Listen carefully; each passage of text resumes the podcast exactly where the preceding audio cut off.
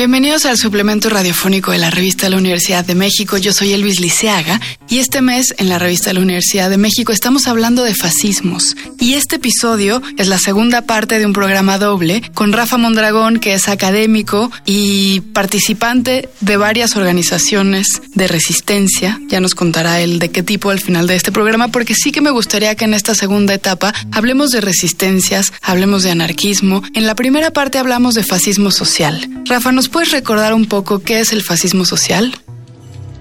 El fascismo social tiene que ver con una manera de construir las relaciones sociales y de construirnos las personas que participamos de esas relaciones, que a mi modo de ver está vinculada a la implantación del terror y el miedo como mecanismo básico de relacionarnos con lo que es diferente. Y el fascismo social es el punto de partida para el eventual triunfo de las formas políticas de fascismo. Es decir, si no nos preguntamos por qué en la vida cotidiana la indignación y el dolor nos lleva a instalar la desconfianza y el terror como principio básico de relación con el otro, no podremos dar cuenta de por qué Trump, Bolsonaro y todos estos sujetos tremendos terminan ganando en las elecciones. Ellos capitalizan un descontento y un dolor ante la precarización cotidiana del mundo, el aumento de la violencia y la inseguridad, que son constitutivos de la modernidad como época histórica, y lo capitalizan justamente porque ante ese aumento las opciones cotidianas de transformación de la realidad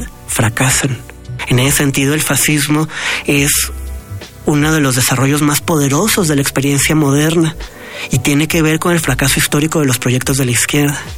Hablábamos también de lo obvio, que es que tenemos miedo, tenemos miedo todos los días, tenemos miedo las mujeres, tenemos miedo las madres, tenemos miedo los jóvenes, tenemos miedo por todos lados y ese miedo es una forma, desde luego, de control social. Pero hablabas también de algo que me parece muy importante, que es cómo empezar a organizarnos, no desde el miedo colectivo, no desde la depresión colectiva, no desde el duelo, sino desde otro lugar que permita nuevas salidas a esa resistencia, nuevas formas de plantarle la cara a este fascismo, a esta forma del totalitarismo, es lo que estamos viviendo constantemente, una sumisión a un poder que nos gobierna, que nos asesina, que nos tiene apanicados. Hace poquito escuchaba a Araceli, la mamá de Lesbi, decir que cuando uno es víctima o cuando uno es superviviente, como ella, tiene que dejar de lado el dolor, tiene que dejar de lado la tristeza y buscar otras formas de luchar.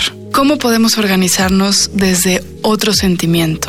Mira, yo creo que el sentimiento de indignidad colectiva y la furia, que, es muy comprensible ante tanta impunidad y ante tantos agravios acumulados, pueden llevar muy fácilmente a la tentación de construir sistemas morales que son muy claros separan claramente al amigo y el enemigo y pueden señalar con mucha claridad lo que está bien respecto de lo que está mal. Esta política del amigo-enemigo fue teorizada por los propios ideólogos de la experiencia fascista como el fundamento de la política. Por ejemplo, por Carl Schmitt, el teórico nazi, que dedicó varios textos importantes sobre la idea de la necesidad de construcción del enemigo y esta moral que deviene de la relación amigo-enemigo. Yo creo que para desactivar esta forma de entender la política, es muy importante la construcción de espacios en donde nos podamos relacionar a partir de la vulnerabilidad compartida. Yo creo que las personas que primero mostraron esta forma de hacer política en la experiencia occidental fueron las feministas.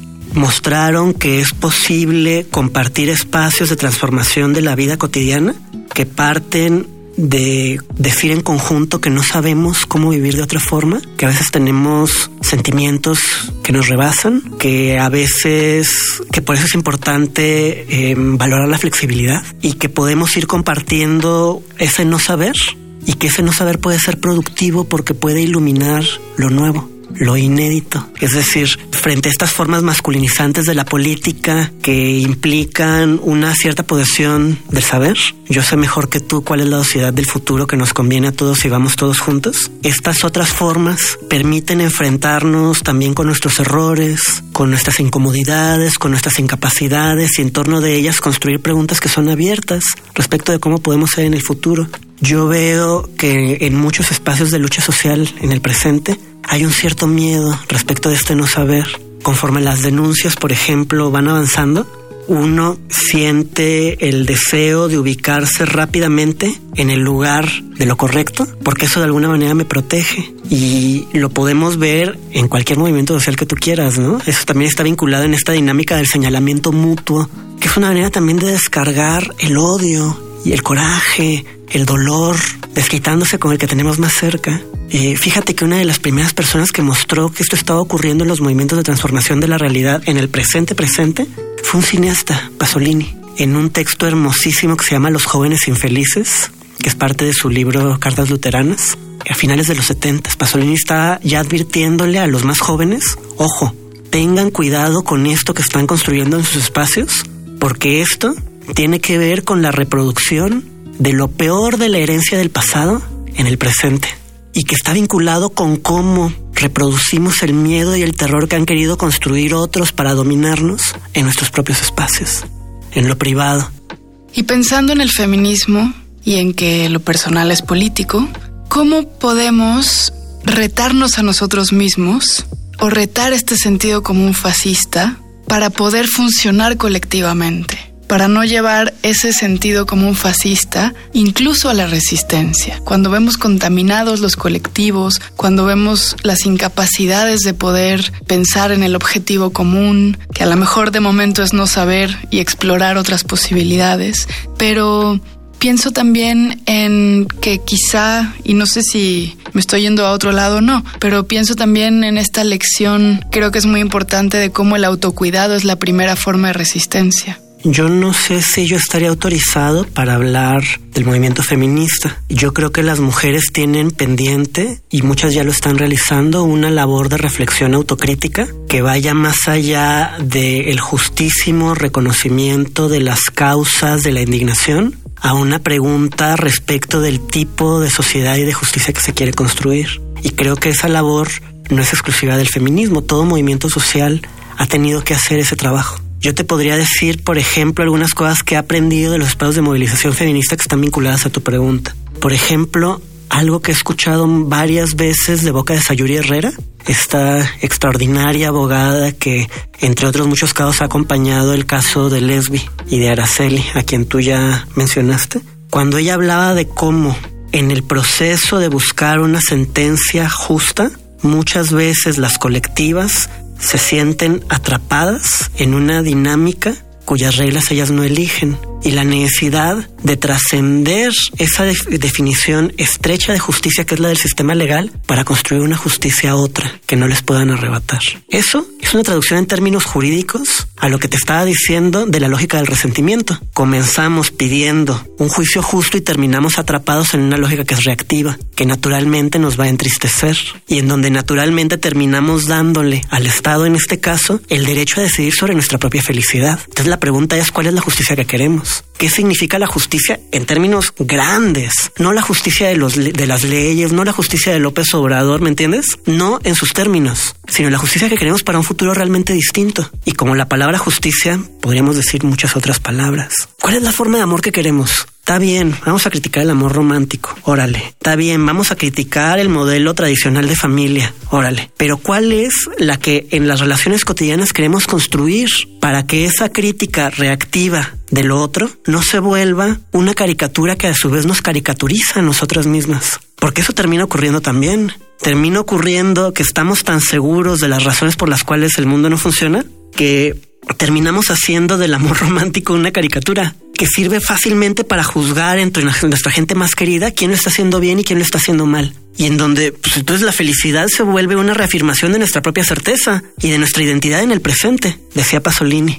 que esto estaba vinculado a la manera en la cual los jóvenes terminaban abdicando de la pregunta por el futuro. Porque entonces el futuro no es más que la reivindicación de la peor parte del presente que ya conocemos, por lo tanto, de la historia burguesa pero también es el sistema de la moral, del bien y del mal definido en términos de reglas y esos también los construimos en los colectivos y somos los mejores para destruirnos unos a otros y juzgarnos de maneras que son implacables en nombre de las mejores causas. Por eso es tan fácil que la gente de la izquierda se pase a la derecha, porque cuando construyes un sistema de reglas tan absoluto y crees tan absolutamente en ellas y luego no funcionan, el desengaño es tal Ahora, el sistema o el binario izquierda-derecha también es una cosa que nosotros no hemos elegido. También es una forma en donde nosotros ejercemos una micro libertad, nos meten a un corralito, nos dicen elijan entre estas dos opciones y en realidad ya han elegido por nosotros y es una batalla